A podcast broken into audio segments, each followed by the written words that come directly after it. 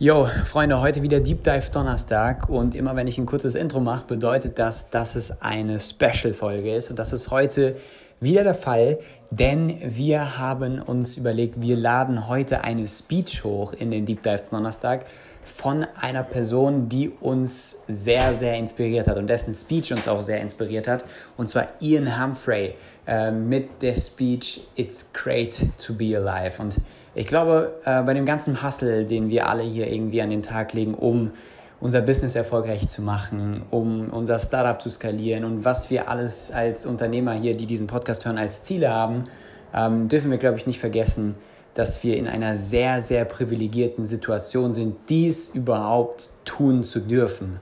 Und genau diese Dankbarkeit äh, geht uns manchmal bei dem Streben nach unseren ganzen Zielen verloren. Deswegen äh, ist es uns wichtig gewesen, dass wir heute den Deep Dive Donnerstag dazu nutzen, einfach mal kurz innezuhalten und zu reflektieren, dass es einfach ein Riesengeschenk ist, hier auf dieser Welt sein zu dürfen und uns selbst in Form von Unternehmertum verwirklichen zu können. Deswegen diese Folge, deswegen diese Speech, diese Keynote Speech von Ian Humphrey, It's Great to Be Alive. Äh, wünsche euch viel Spaß dabei. Wir sehen uns am Sonntag wieder mit einem tollen Interview und ja, ich wünsche euch eine schöne Restwoche. Alles Gute, euer Robin, euer Entrepreneur University Team. Und jetzt enjoy the podcast.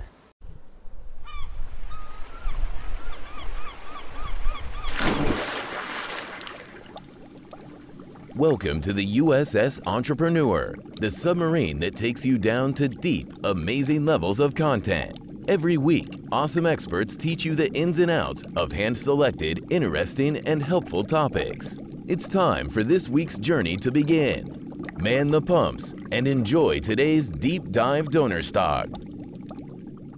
My grandmother became my first hero. Growing up, my grandmother never used an alarm clock.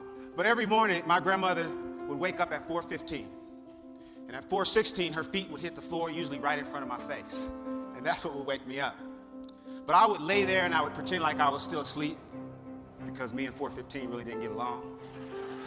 But grandma would look at the back of my head, I could feel her staring at me, and then finally she would say, Now, sugar, grandmama know you ain't sleep. You just supposed to go on and get on up and get ready for school. And my grandmother was known for saying things that kind of make you a little angry because they made so much sense and you couldn't argue with her. parents, you know, there's things that you, when you become parents, you start to say to your own kids. Like my grandmother would say, Now, son, you knew when you laid down there last night that you had to get up this morning. I don't know why every single morning you lay there and act surprised. You ought to be thankful that the Lord saw fit to wake you up this in your right mind. but what my grandmother was encouraging me to do was simply to be grateful for the opportunity. In spite of all that I had been through in my life, she just wanted to make sure that I understood the opportunity that I've been given. My life got started, it was a little rough. It was a little rough start. I was born two months premature. My mother was walking up a flight of stairs, and she didn't know this at the time, but a woman she had had an argument with earlier was standing above her holding a pot of boiling water. As my mom made her way up those stairs, that woman dumped that water onto my mom and sent her tumbling down the stairs and into premature labor. She received third degree burns to over 25% of her body. And when we were finally allowed to leave the hospital, as you can imagine, my mom was in a great deal of pain. Those burns just narrowly, barely missed her face and covered most of the front of her body. So when we got home, she began taking a heavy sedative, pain medication to help her recover when she took that medication, it was very difficult for her to watch me, so I would bounce around a lot. I'd stay with my mom for a little bit, and then I'd go stay with grandma, and I'd stay with some neighbors, aunties, and then back to my mother's house. I did that for the first three years of my life. I was three years old, I was back at my mom's house, and I got into her purse, I found that medication, I swallowed everything in the bottle. When they found me, they rushed me to the hospital, and my heart would stop, and eventually I went into a coma. But because of that accident, because of that incident, the state of California, they did an investigation. And the conclusion that they came to was that it wasn't an accident. They removed me from my mother's home. I was made a ward of the, ward of the state, and eventually I went into the foster care system. Shortly after I arrived to one of my foster homes, my foster mom, her name was Miss Alexander. Miss Alexander began locking me inside the closet with no light. She'd open the closet door, she'd kick me, hit me with a stick or a strap or whatever she could, whatever she had. Was while I was in that foster home that I was sexually abused for the first time in my life. Oftentimes people ask, you know, if that has to be the worst thing that could happen to someone. I have scars on my body that you can't see. I have a burn here on my hand that she put there with an iron. But all of that pain went away. The worst thing that Mrs. Alexander would do is she would open the closet door, she would stand over me, and she would say, You're stupid and you ain't gonna ever amount to nothing. And that hurt me more than any of the physical kicks or the physical pain because I believed it for a long time. I believed that, that I would never amount to anything, just like she said. I didn't know this at the time. I found out a little bit later, but my grandmother, my hero, she had started going back and forth to court, trying to prove that she could take care of an active, handsome little boy.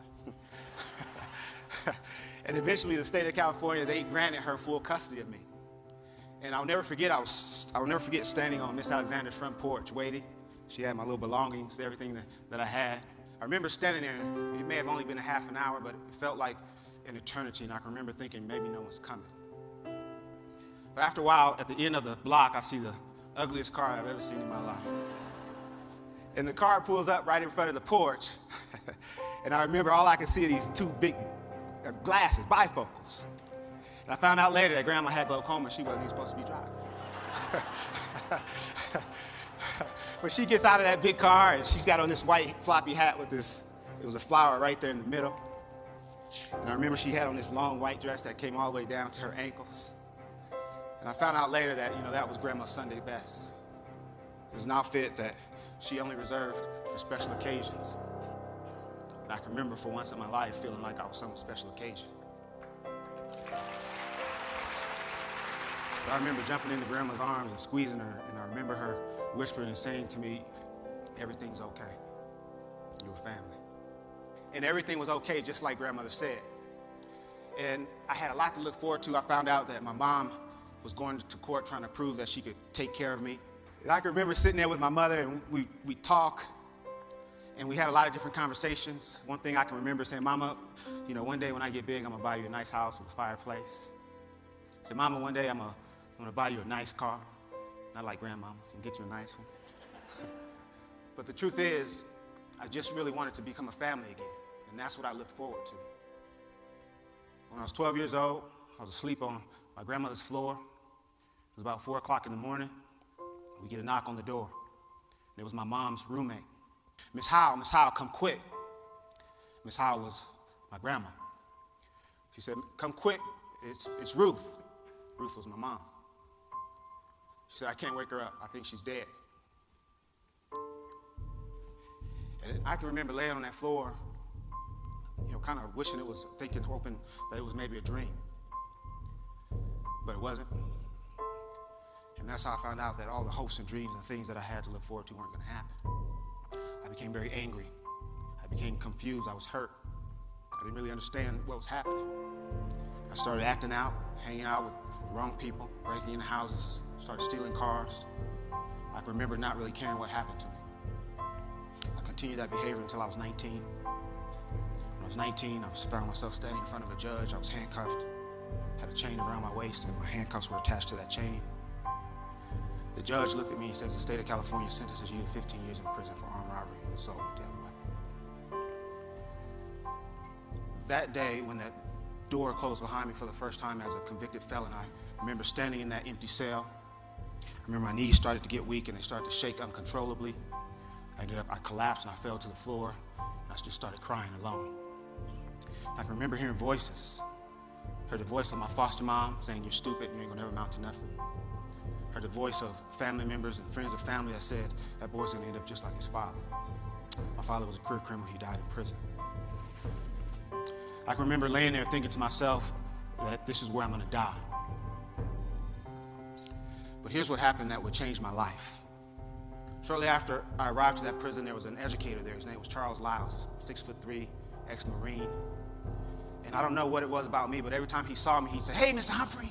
And he had this big smile on his face, a smile that my kids would say, That's creepy. But he smiled and he said, Hey, Mr. Humphrey, how are you doing? He always called me Mr. Humphrey. He gave me that respect. He walked into my cell. He looked at me and he said, Mr. Humphrey, he says, prison doesn't have to be your life. He says, you can get out of here and you can do great things. He started to walk away, and before he walked out of my cell, he turned around one last time and he says, Mr. Humphrey? I said, Yes, sir. He says, I believe in you. He walked out of my cell.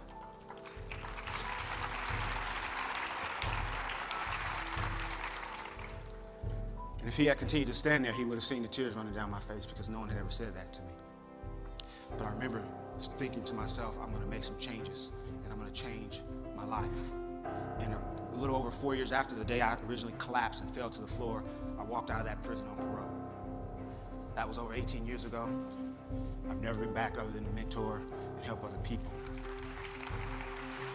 But here's what I know I know that when you've had a rough life, when you feel unwanted, I know that when you have hopes and dreams and when you have things that you can look forward to and when you have people in place that support you and push you, I know that that gives you a reason to live.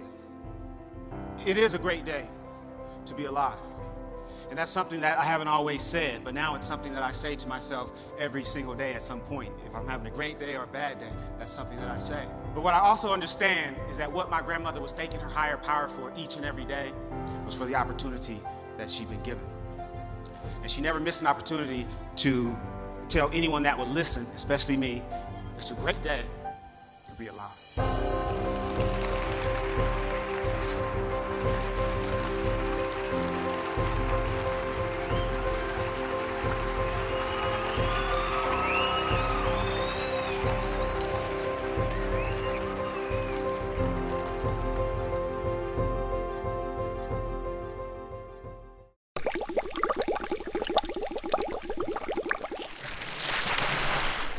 That was it for this week's Deep Dive Donnerstag. We hope you had an interesting and educating journey.